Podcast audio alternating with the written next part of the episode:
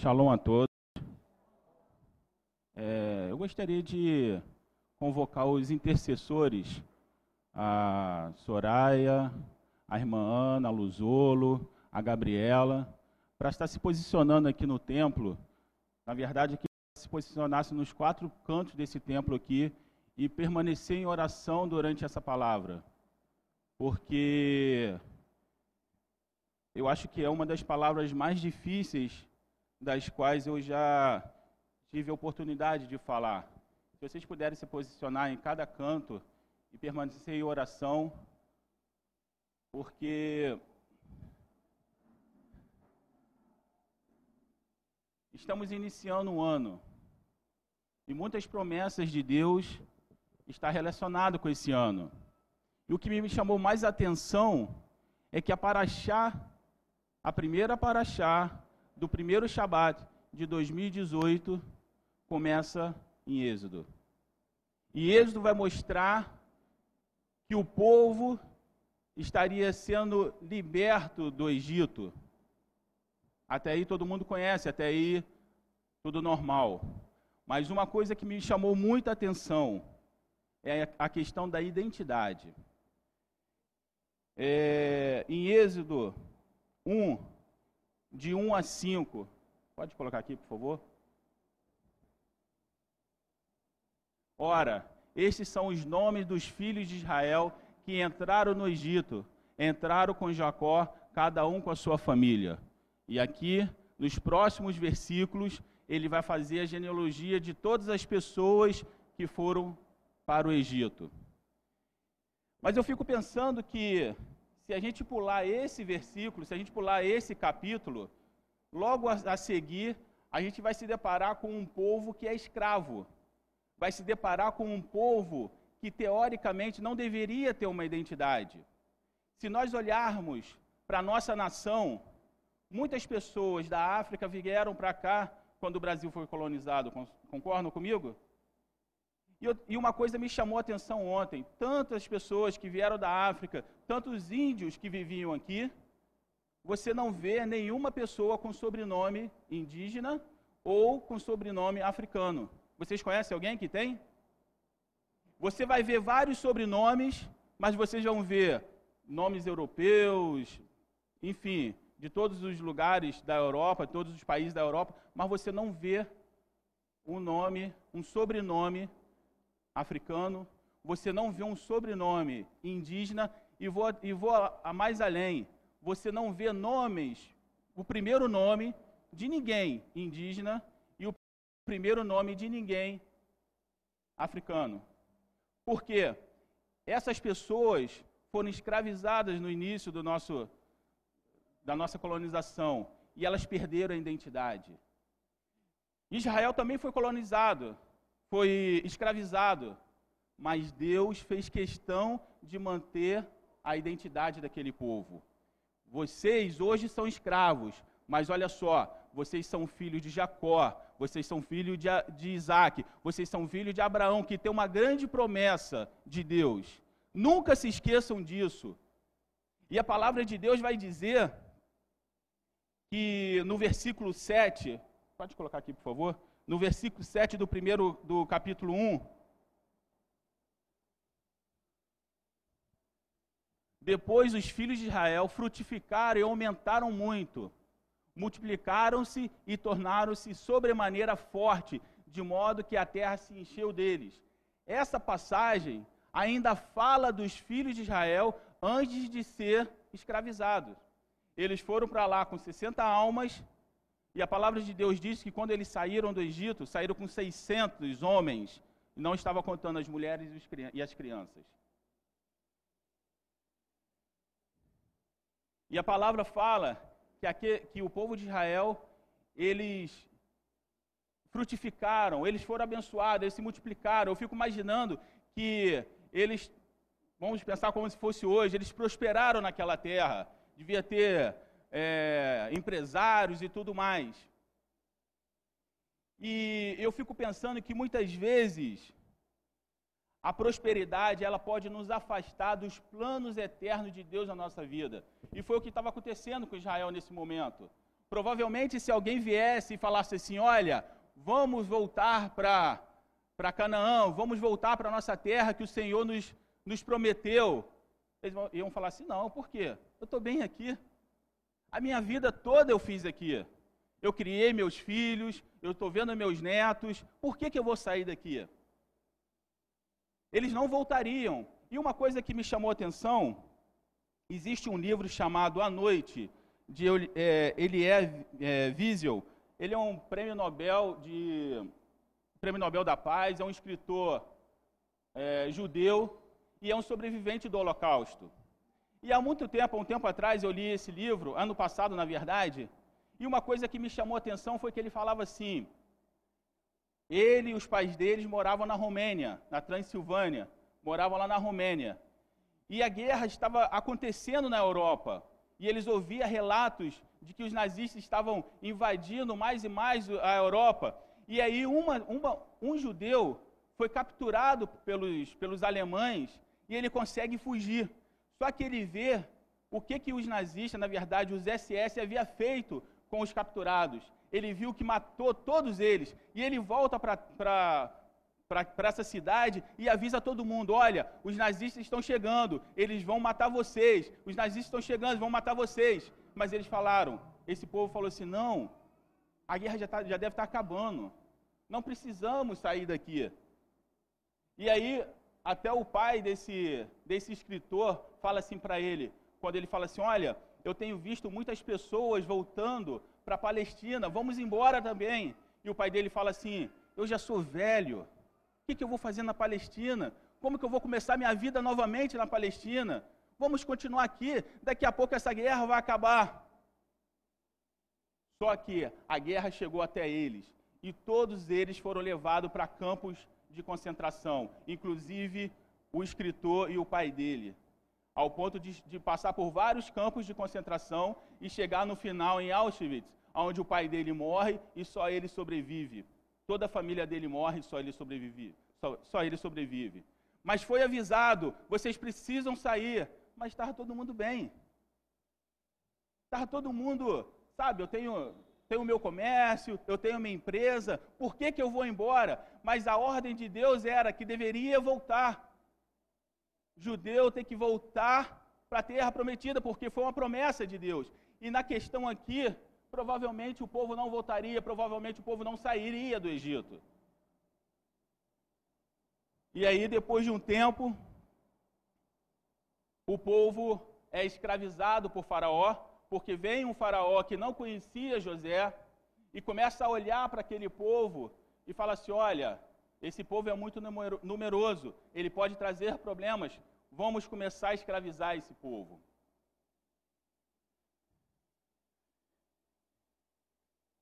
Sendo que nesse, nesse período em que o povo de Israel começa a ser escravizado, Deus tem o projeto de avivar aquele povo. E eu fico pensando que nós, em nossa situação, também precisamos desse avivamento.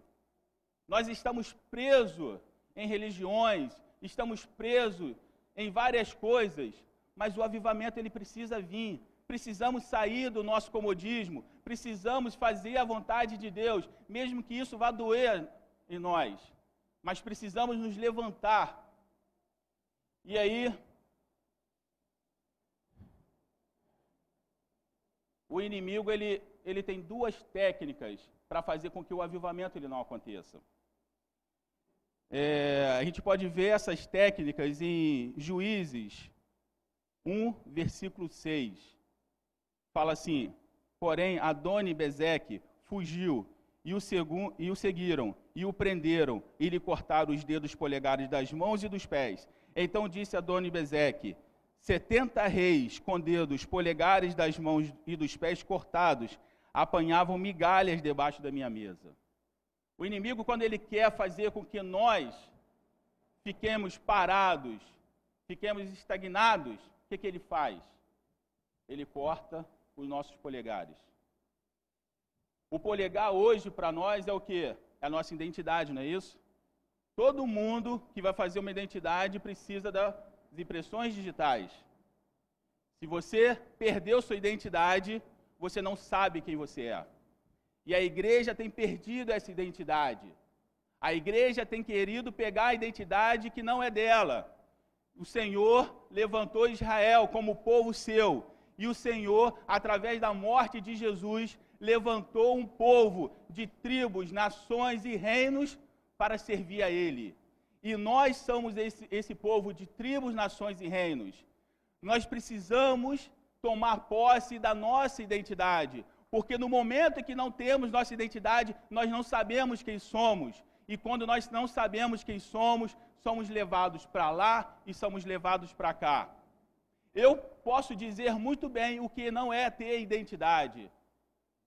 Até um tempo atrás eu não tinha uma noção de quem era realmente meu pai, minha mãe eu não conheço.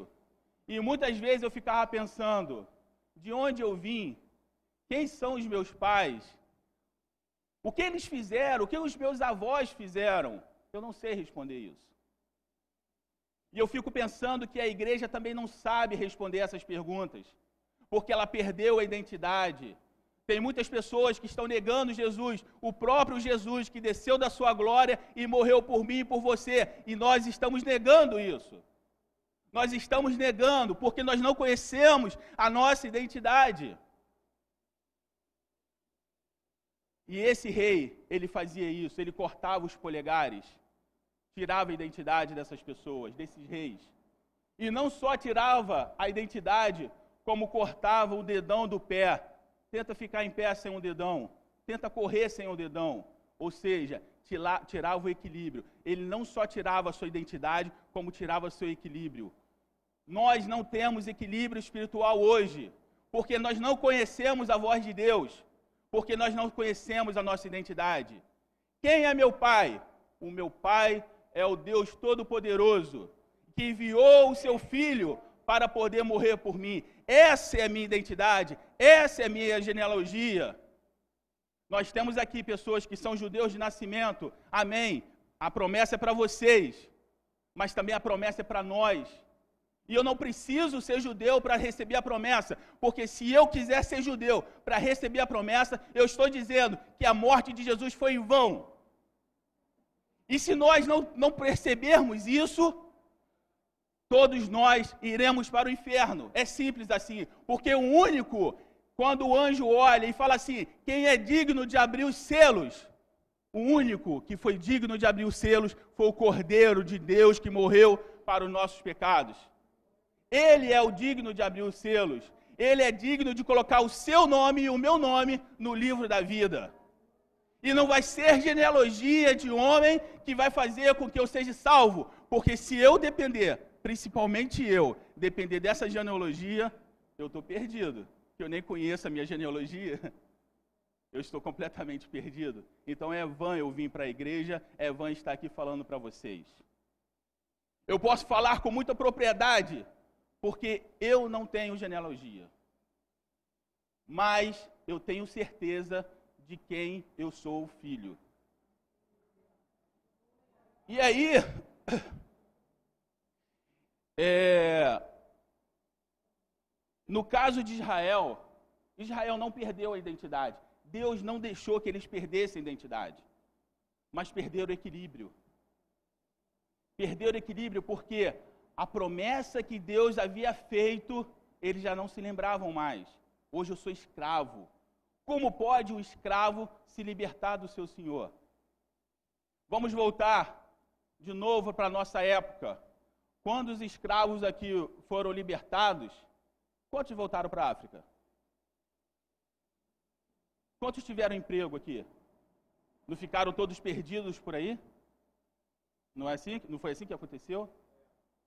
Por quê? Porque o, o escravo ele já não consegue pensar por si mesmo. E o povo de Israel estava nessa. Era, era açoitado, era maltratado, mas não conseguia pensar por si mesmo. Não, eu sou escravo. Eu nasci assim, vou viver assim e morrerei assim. E meus filhos serão escravos, e meus netos serão escravos, e assim será. E o mundo está fazendo isso conosco. você é escravo do mundo, os seus filhos serão escravos do mundo, e você não tem força para se levantar e falar assim: não, eu sou filho de Deus, eu não sou um escravo. E aí Deus levanta Moisés. E aí uma coisa me chamou a atenção. O povo de Israel já havia perdido o equilíbrio, faltava identidade. Mas como tirar a identidade de Israel? Simples. O faraó falou assim: a partir de agora, todo menino deve morrer. Pensem comigo: se todos os meninos morrem, as meninas vão viver. E essas meninas provavelmente vão crescer e provavelmente vão se casar. E vão se casar com quem? Provavelmente com os egípcios.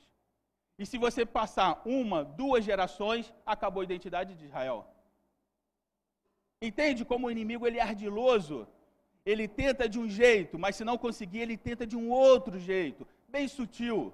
Ah, não, vou matar as crianças para que ele não se torne um povo tão forte. Mentira! Queria tirar a identidade de Israel. Queria acabar com a identidade, porque depois de duas gerações, já não se lembraria mais quem era Jacó, quem era Isaac e quem era Abrão. Existe uma pesquisa que eu vi um tempo atrás, não sei se é verdade, mas eu acredito que seja, que a Europa, os casais da Europa não querem ter muitos filhos. A maioria querem ter apenas um filho. E existe uma invasão em massa de palestinos, não, não é palestino que chama não, muçulmanos, que entra nesses países e não querem ter um filho, não, querem ter cinco, querem ter seis filhos. Aí eu pergunto para vocês: como será a população daqui a duas gerações? Entende como o inimigo ele faz, bem sutil para você não perceber o que ele está fazendo? Daqui a duas gerações, provavelmente a Europa vai ser toda muçulmana. Porque se eu, que não sou muçulmano, tenho um filho, e o fulano, que é muçulmano, tem cinco filhos, provavelmente o meu filho vai ter mais um. E o deles, mesmo se cada filho tiver mais um, já são dez. E foi, que, foi o que Faraó quis fazer. Eu estava lendo Eclesiastes essa semana e ele fala uma coisa que é fantástica: nada há novo debaixo do céu. Nada. Tudo se repete. De uma forma ou de outra, tudo se repete. E interessante que se repete e a gente cai nos mesmos erros. Porque você lê a história e fala assim: ah, como aquele povo foi burro, por que fizeram isso? Aí quando acontece, quando você passa por uma situação, você comete os mesmos erros. Tudo se repete. A estratégia do inimigo vai se repetindo. Sabe por que, que ela se repete? Não é porque ele é burro, não. É porque ele sabe que essa estratégia está dando certo. Por isso que ela vai se repetindo, em geração em geração. A geração estava vindo, a geração que estava vindo traria mudança. Por isso o inimigo tentou destruir a geração eliminando os homens. Mas Deus é soberano. Nada, aconte, nada aconteceu com Moisés, que traria o avivamento para o povo. Deus protege Moisés. E Moisés, vocês já conhecem a história, é levado, a, a filha de Faraó encontra e fala assim: Ah, eu vou cuidar desse menino, é tão bonitinho, vou levar para casa. E aí uma menina que está ali, uma hebreia que está ali, fala assim, ah, eu posso chamar uma pessoa para ser a, a, a ama desse, dessa criança, para te ajudar a criar? Pode, pode sim. E quem é essa pessoa? A própria mãe de Moisés. E Moisés é criado no palácio. Só que ele não perde a identidade dele. Mesmo ele sendo criado, mesmo ele sabendo que todos os irmãos deles eram escravos e tudo mais, ele não perde a identidade dele. Mas como assim? Será que realmente não perdeu? Não, não perdeu.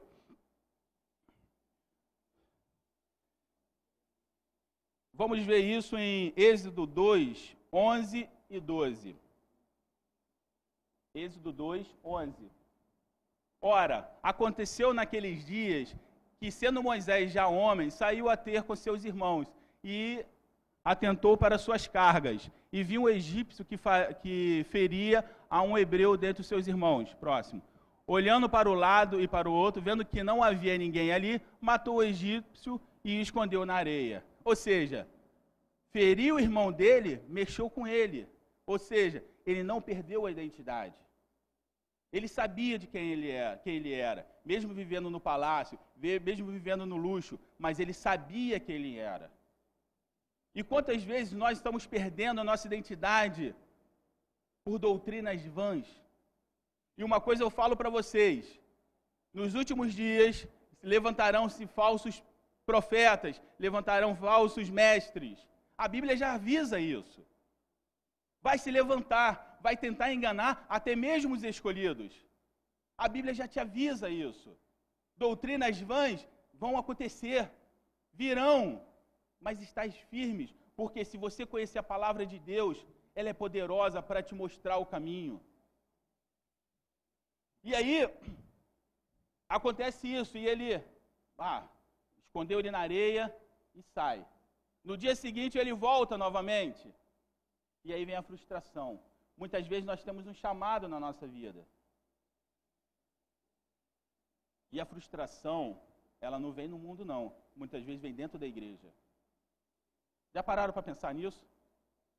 Muitas vezes Deus tem um chamado na nossa vida, mas a frustração não vem lá no mundo, vem dentro da igreja. O que aconteceu com Moisés. Moisés volta no dia seguinte e vê dois irmãos dele brigando. E ele tenta separar. O que, que eles falam? Ué, você, quem foi que colocou você sobre, como líder sobre nós? Você matou um egípcio, vai matar a gente também? E a essa altura, até o faraó já estava sabendo dessa história e procura matar Moisés. Moisés, o que, que ele tem que fazer? Tem que fugir. A frustração, ela tenta destruir os projetos de Deus na nossa vida. No caso de Moisés, ele não perdeu a identidade, mas perdeu ali, por um momento, perdeu a firmeza, perdeu ali a, a, sua segurança, porque agora ele precisa fugir para uma terra que ele nem conhece. Ele precisa sair dali, abandonar seus pais, abandonar sua mãe, abandonar seus irmãos, abandonar as, as pessoas que ele conhecia no palácio. Ele teve que largar tudo, ele teve que fugir. Eu pergunto para vocês: se um de nós, que tem toda uma vida estruturada, se um dia tivesse que fugir e ir para outro estado, como seria a nossa vida? Não seria difícil? Você não perderia toda a sua segurança? Ah, mas eu tenho uma casa própria, eu não pago aluguel, eu estou tranquilo, agora eu tenho que fugir. Aonde eu vou morar? Não sei. Vou pagar aluguel? Vou. Tenho dinheiro? Não sei, não tenho. Olha só o inimigo tentando tirar a, a, a, a estrutura de Moisés. E Moisés foge. Mesmo pensando que estava fazendo o certo, é traído pelo seu próprio povo. Isso nos mostra em Êxodo 13, 14 e 15. Vamos ler? Para a gente poder ficar afiado na palavra. Êxodo, Êxodo 3. Não, desculpa, Êxodo 2, 13, 14 e 15. Respondeu. Não, dois. Tornou a sair no dia seguinte, e eis que dois hebreus contendiam, e perguntou ao que fazia a injustiça: Por que feres o teu próximo? Próximo. Respondeu ele: Quem te constituiu a ti príncipe e juiz sobre nós? Pensa tu matar-me como mataste o egípcio? Temeu, pois, Moisés e disse: Certamente o negócio já foi descoberto. Próximo. E quando faraó soube disso, procurou matar Moisés. Este, porém, fugiu da presença de Faraó e foi habitar na terra de Midian. E sentou-se junto a um poço. Não, só aí. Então, Moisés teve que fugir da sua terra. E aí ele vai para um lugar. Chega lá nesse lugar, senta perto de um poço. Né, devia estar pensando, caramba, que besteira que eu fiz. Eu tinha tudo lá. Por que, que eu fui me meter naquela, naquela confusão, matar aquele egípcio? Os caras me entregaram lá, agora o, o faraó quer me matar. E eu fico pensando que muitas vezes a gente pensa a mesma coisa dentro da igreja.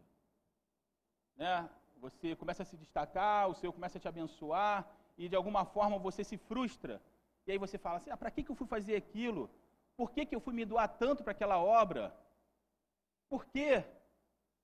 Olha só, eu fiz tanto e recebi isso. Esse, essa passagem de ano eu estava com meus irmãos, e aí a gente estava conversando, um deles é pastor, e eu até comentei uma coisa que o pastor Lud sempre fala. Ele fala assim: é, só um cara louco para querer ser pastor. E aí eu comentei isso com ele, né? Aí ele falou assim: meu irmão, eu já tive pressão alta, meu telefone não para de tocar, toda hora alguém me procura, toda hora alguém fala mal de mim, toda hora alguém me ama. To... E é assim. E é assim. E eu fico pensando, será que isso vai frustrar? Se ele souber a identidade dele e se ele souber aonde ele está firmado, não frustra não, meu irmão. Se ele souber que tudo que ele faz é para a honra e glória do Senhor, o que pode fazer o homem? Nada. E aí eu conversando com meu irmão, meu irmão falou assim: é a coisa mais louca do mundo. Mas Deus me chamou para isso. E eu só sei fazer isso. Amém. Não é assim?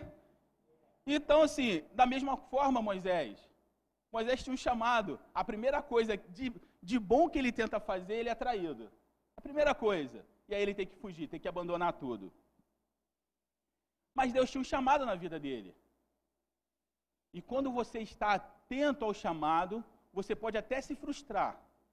Mas se o seu coração ainda estiver ligado a Deus, quando ele falar com você, você vai reconhecer a sua voz. E aí a gente pode ver isso é, em Êxodo 3, de 1 a 6. Olha só, essa parte eu acho interessantíssima. Êxodo 3. Ora, Moisés estava apacetando o rebanho de Jetro, seu sogro, sacerdote de Midian, e levou o rebanho para trás do, do deserto e chegou a Horebe, ao monte de Deus. Não passa ainda não. Olha só, uma coisa me chamou a atenção na vida de Moisés. Moisés é educado no palácio. Me desculpe, mas eu não fiz essa, essa pesquisa e não sei falar. Mas provavelmente devia ter muitos deuses no Egito, né? Provavelmente. Eu não, eu não sei falar qual é o número, esqueci de olhar isso. Mas deveria ter muitos deuses no Egito. Só que ele não foi contaminado.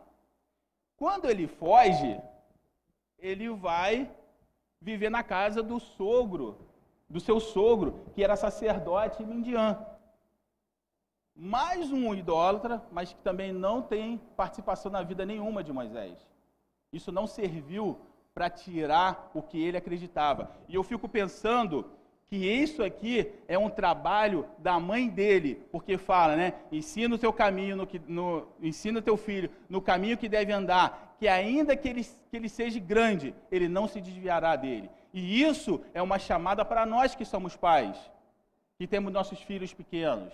Temos essa responsabilidade, mostrar aos nossos filhos quem é Deus. Porque se nós não mostrarmos quem é Deus, o mundo vai mostrar quem são os deuses. E essa responsabilidade é nossa. Próximo, por favor. E apareceu-lhe o anjo do Senhor em uma chama de fogo no meio de uma sarça. Moisés olhou e eis que a sarça ardia no fogo e a sarça não se consumia. Próximo. Pelo que disse: Agora me virarei para lá, para lá e verei essa maravilha. E porque a sarça não se queima. Isso me chamou muita atenção, porque ele viu um anjo, viu a sarça, e falou assim: ah, eu vou ali ver o que é aquilo ali. Sem temor nenhum, não é isso? Ah, eu vou ali ver. Ah, aquilo ali me chamou a atenção, uma coisa diferente. O negócio está pegando fogo ali, mas o negócio não está se consumindo. Vou lá ver o que, que é. Próximo. E, e vendo o Senhor que ele se virava para ver, chamou do meio da sarça e disse: Moisés, Moisés, respondeu: Respondeu ele: Eis-me aqui. Prosseguiu Deus: Não te chegues para cá, tira o sapato dos pés, porque o lugar que, em que tu estás é terra santa. Próximo. Disse mais: Olha só, até esse momento, falou assim: ah, não vem para cá não, tira o seu sapato, porque a terra que você, que você está é santa. Para Moisés não está dizendo nada, mas agora vem a explicação. Disse mais: Eu sou o Deus de teu pai, o Deus de Abraão, o Deus de Isaac e o Deus de Jacó. E Moisés escondeu o rosto porque temeu olhar para Deus. Olha só. Ele conhecia quem era o Deus de Abraão, Isaac e Jacó. Ele sabia que esse Deus deveria ser respeitado, esse Deus deveria ser temido. E no momento que ele fala, eu sou o Deus dos teus pais, o Deus de Abraão, o Deus de Isaac, o Deus de Jacó, ele não só tira o sapato, como ele esconde o rosto, porque não queria olhar para aquele Deus. Olha só o temor desse homem, mesmo vivendo perto de tanto paganismo, mesmo conhecendo tantos deuses, mas os pais dele, a mãe dele, ensinou a ele quem era o Deus de Abraão, o Deus de Isaac e o Deus de Jacó. E hoje eu pergunto: nós conhecemos esse Deus? Nós conhecemos o Deus de Abraão, o Deus de Isaac e o Deus de Jacó? Ou apenas pensamos que conhecemos? E se conhecemos, aonde está o temor? Porque a palavra de Deus diz: o temor do Senhor é o que? O princípio da sabedoria.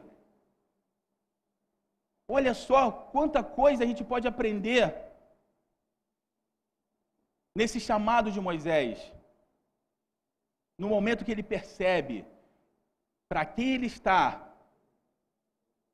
quem está aparecendo para ele, ele tem um temor. E nós, a igreja do Senhor, perdemos o temor. Precisamos voltar ao temor do Senhor. Precisamos voltar. Precisamos falar: Senhor, eu não sou nada, mas tu é tudo. Aceita a minha vida. Porque hoje nós queremos dar ordem a Deus. Eu lembro que tinha um tempo atrás aí que tinha umas orações que só pela misericórdia. Alguém passando uma situação, as pessoas falavam assim: Eu não aceito passar isso. Como assim você não aceita? Então Deus errou em te provar? Deus errou em provar Jó? Você percebeu? Eu estava. Esse, esse final de ano foi muito interessante, que a gente passou falando a palavra quase o dia inteiro. E uma coisa que, que me chamou muita atenção na vida de Jó é que ele passa quase o, o, o livro todo tentando se justificar. Né? Ele não peca, mas ele tenta se justificar, tenta saber o porquê, porquê aquilo tudo, por que isso aconteceu, tal. E aí Deus vai deixando, vai dar corda. Um momento Deus desce e fala assim: olha, pode você fazer o morto viver? Pode você fazer os céus ou a terra? Você pode fazer isso? Deu uma chamada nele, né? E ele falou assim: Não, não posso. E ele fala assim: Bem sei que, você, que o Senhor pode tudo. No momento que, você, que o Senhor quer, na hora que o Senhor quer, tu podes tudo. E, e alguns versículos depois, Jó foi restituído em tudo. No momento em que nós compreendemos que Deus pode tudo, ah, eu estou passando no deserto, Deus permitiu, Deus errou? Não, Ele está fazendo isso porque o aprendizado de hoje pode ser útil ou será útil amanhã. O que você passa hoje vai fazer com que você se torne um servo aprovado lá na frente, porque virão dificuldades que se você não tiver passado por aquilo, você não saberá. Eu, eu lembro muito sobre o rabino pregando e falava que ele odiava cálculo, é cálculo, né? Odiava cálculo. Mas tinha que estudar, não tinha? Era a coisa mais chata do mundo, mas tinha que estudar. Por que, que o senhor estudava? Porque tinha uma prova lá na frente. Não é verdade? Se não estudasse, não ia passar na prova. A nossa vida é a mesma coisa. Se nós não passarmos no deserto, não vamos passar lá na frente. O nosso treinamento vai forjar os servos lá na frente. Lembra de Davi? Quando Davi foi lá enfrentar o gigante? Aí Saul olha para ele: Você é louco, você é pequeno, você não pode. Ele, ó, não esquenta comigo não, sabe por quê? Um leão veio pegar minhas ovelhas, eu fui lá e matei ele. Um urso veio pegar minhas ovelhas, eu fui lá e matei. Eu tenho experiência, mas não é minha força, é porque o Deus Todo-Poderoso vive em mim. Então isso vai fazer a diferença na nossa vida, porque as dificuldades que passamos hoje vai forjar o nosso caráter lá na frente. Eu costumo dizer falo isso para muitas pessoas, que a minha vida, a minha, a minha infância não foi fácil. Mas eu falo para vocês de todo o coração, eu não queria ter tido uma vida melhor. Porque se eu tivesse tido, talvez eu não fosse a pessoa que sou hoje. De forma alguma eu quero passar de novo, uma vez só foi suficiente para mim. Mas eu não trocaria aquela vida que eu tive por uma vida mais tranquila, porque talvez se eu fizesse, eu não estaria na presença do Senhor hoje. Um testemunho que meu irmão estava contando em relação ao meu pai, ele falava assim, que uma vez o Senhor falou para ele assim, Eu não vou te dar riqueza. Você vai viver sobre a minha dispensação. E ele falou assim: Amém. E o Senhor falou assim para ele: Sabe por quê? Porque eu te amo. E eu sei que se eu te der riqueza, você vai sair da minha presença. Só que o meu pai era uma pessoa que tinha uma intimidade muito grande com Deus. E aí, um tempo depois, ele tinha visão aberta, o inimigo apareceu para ele e falou assim: Eu posso te dar riqueza, eu posso fazer isso, posso fazer aquilo, eu posso provar isso. Amanhã você vai ver. E ele vai para o trabalho. Chega no trabalho, alguém pergunta para ele assim: Qual bicho que você gosta? Meu pai falou assim: ah, Eu gosto muito de cachorro. Inclusive, tem uns três lá em casa. Ele falou assim: Então vou jogar no bicho no cachorro. E o cara foi lá e jogou. E ganhou um dinheirão. Aí de noite, apareceu para o meu pai de novo e falou assim: Olha, aquele dinheiro que ele ganhou era para você. E eu acredito nisso, porque são pessoas que, que, que não contam história, são pessoas que são tementes a Deus. E, e falou assim: Eu vou te, vou te dar mais uma oportunidade. Deu os números da Mega Sena para ele. E ele falou assim: Não vou fazer. Jogou fora. Aqueles números foram os números que realmente saíram. E aí ele foi para o pastor dele e falou: Ó, está acontecendo isso, estou vendo isso, isso. Aí o pastor falou assim: Olha, vamos fazer, vamos orar aqui, vamos repreender. E aí oraram e repreenderam, isso nunca mais aconteceu para ele, nunca mais apareceu. Mas ele foi tentado exatamente aonde Deus falou: Olha, não vou te dar riqueza. Cada um de nós temos um chamado, e todos nós temos nossas fraquezas. Uns são dinheiro, outros são mulheres, outros são poder. Todos nós temos nossa fraqueza. Mas Deus, quando você tem uma intimidade com Deus, Ele tenta te proteger, Ele te protege nessas fraquezas.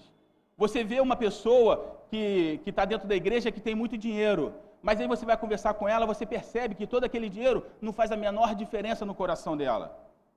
E, em compensação, você vê outra pessoa que não tem dinheiro, mas se você conversar 10 minutos com ela, você percebe que se ela tiver dinheiro, meu irmão, amanhã mais, já não vai estar mais na igreja. Todos nós temos o chamado. Uns têm o chamado para louvar, outros têm o chamado para interceder, outros têm o chamado para adorar.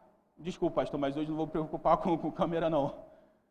Mas todos nós temos um chamado. O que nós não compreendemos é que muitas vezes nós queremos o chamado do outro. Talvez o chamado de oração é o chamado que menos aparece visualmente na igreja. Talvez o chamado de louvor é o que mais aparece. E aí você tem um chamado de oração, mas você quer o chamado de louvor. Você quer que as pessoas te vejam. Quando na verdade Deus quer falar com você lá no seu quarto. E através da sua oração, o Senhor está sustentando aquela igreja. E aí você, não, mas eu não quero esse chamado. Eu quero o chamado que fica lá, na frente louvando. Ou quero o chamado de ficar pregando. Eu falo para vocês, eu acho que eu nunca falei isso para o senhor.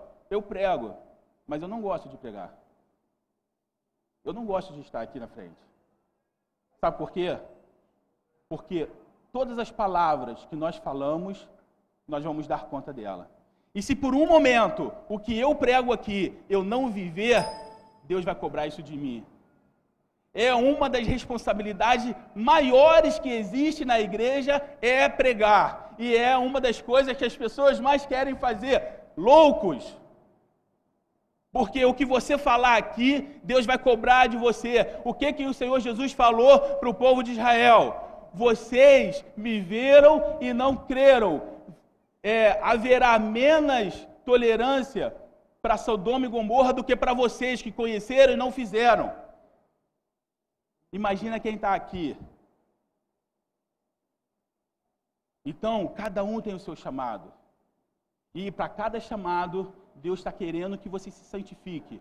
Porque se você louva ao Senhor, se santifique para trazer a melhor adoração. Se você intercede, se santifique para que o Senhor escute sua, as suas orações. Se você prega, você tem que se santificar para que o que saia da sua boca seja do trono de Deus, não minhas palavras, que eu falo para vocês. Minhas palavras não vai levar vocês a lugar nenhum. Mas o Espírito Santo, que pela misericórdia está me usando, isso vai transformar a sua vida. Amém? É, a liderança é um dom. A gente pode ver isso em Êxodo 4, 15. E lhes falarás, aqui é Deus falando para Moisés, e lhe falarás, e porás as palavras na sua boca, e eu serei com a tua boca, e com a tua boca ensinar-vos, ensinei-vos o que haveis de fazer. Ou seja, tudo que Moisés fez a partir do chamado não foi mais de Moisés. Foi o Senhor falando através da boca dele. Porque Moisés não teria capacidade de levar nem até a entrada do, do Egito. Mas o Senhor, que operava na vida de Moisés, fez com que ele levasse o povo até Canaã. Então, a liderança é um dom. E eu vejo hoje pessoas fazendo cursos para ser líder. Eu vou falar uma coisa, me desculpe quem faz curso, me desculpe quem, quem vive de curso, mas vou falar uma coisa. A liderança é um dom de Deus. Se você tiver, o Senhor vai te forjar e você vai aprender o que deve ser feito sem curso algum. Mas se você não tiver esse dom, você pode ir para os melhores cursos, você não vai aprender a ser um líder.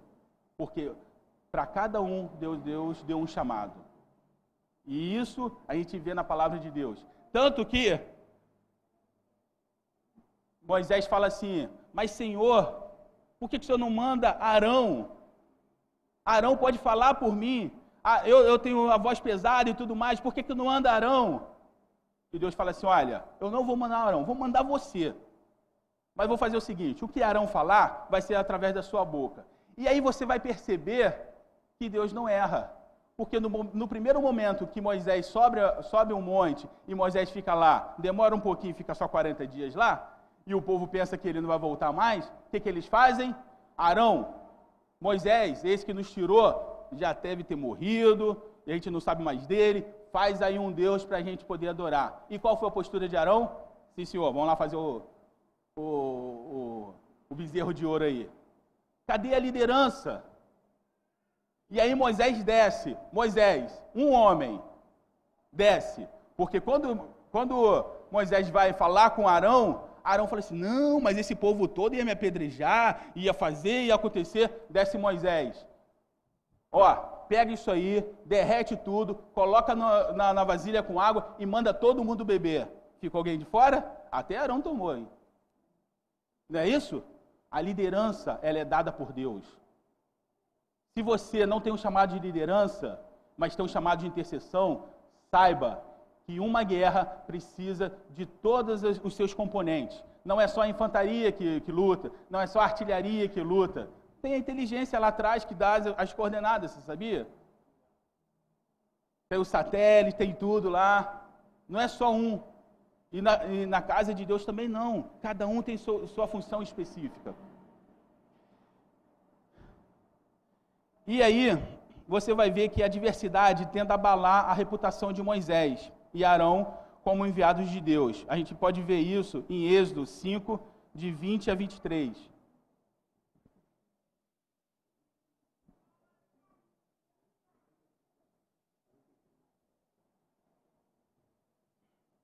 É, Êxodo 5, de 20 a 23. Vamos lá. E saíram da presença de Faraó e depararam com Moisés e Arão, que tinha que vinham ao encontro deles. E disseram-lhe: Olha, o Senhor, olha o Senhor para vós, e julgue isso, porquanto fizeste o nosso Portanto, fizeste o nosso caso repelente diante de Faraó e diante do seu servo, metendo-lhes nas mãos uma espada para nos matar. Moisés e Arão estão lá falando com, com o Faraó para poder liberar o povo, e aí quando ele sai, o povo fala assim: ó, que negócio é esse, cara? O que, que vocês estão fazendo? Vocês deram uma espada para Faraó, para os egípcios. A culpa de tudo que a gente está passando é, é sua. Que julgue o Senhor entre, entre nós e você. O interessante é que Moisés e Arão, Moisés, ouve aquilo ali, e o que, que ele vai fazer? Vai orar ao Senhor. Sabe, em algumas situações na minha vida, quando eu tomo algumas, algumas decisões, às vezes eu me questiono: será que essa é a vontade de Deus? E aí eu vou orar, vou pedir ao Senhor para falar.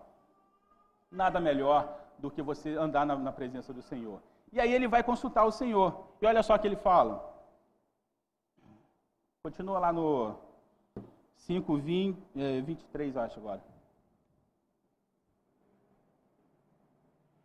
Aí Moisés, é, pois desde que me apresentou. Não, volta um, por favor. Então tornou-se Moisés ao Senhor e disse: Senhor, por que trataste mal a este povo? Por que me enviaste? Próximo. Pois desde que me apresentei a Faraó para falar em teu nome, ele tem maltratado este povo e de nenhum modo tens livrado o teu povo. Próximo. Próximo. Não, é o próximo versículo. Isso. Então disse o Senhor a Moisés: Agora verás que hei de fazer a Faraó, pois, um, pois por uma poderosa mão os deixará ir. Sim, por uma poderosa mão lançará por terra. Deus fala duas vezes: por uma poderosa mão os deixará ir. Sim, por uma poderosa mão. O que, que ele está falando? Agora eu vou revelar a minha identidade a esse povo. Agora eu vou revelar a minha identidade a Faraó. E o que, que acontece? Vem as pragas. O Senhor se revelando. Até então era só Moisés falando. Agora o Senhor se revela ao seu povo. E aí,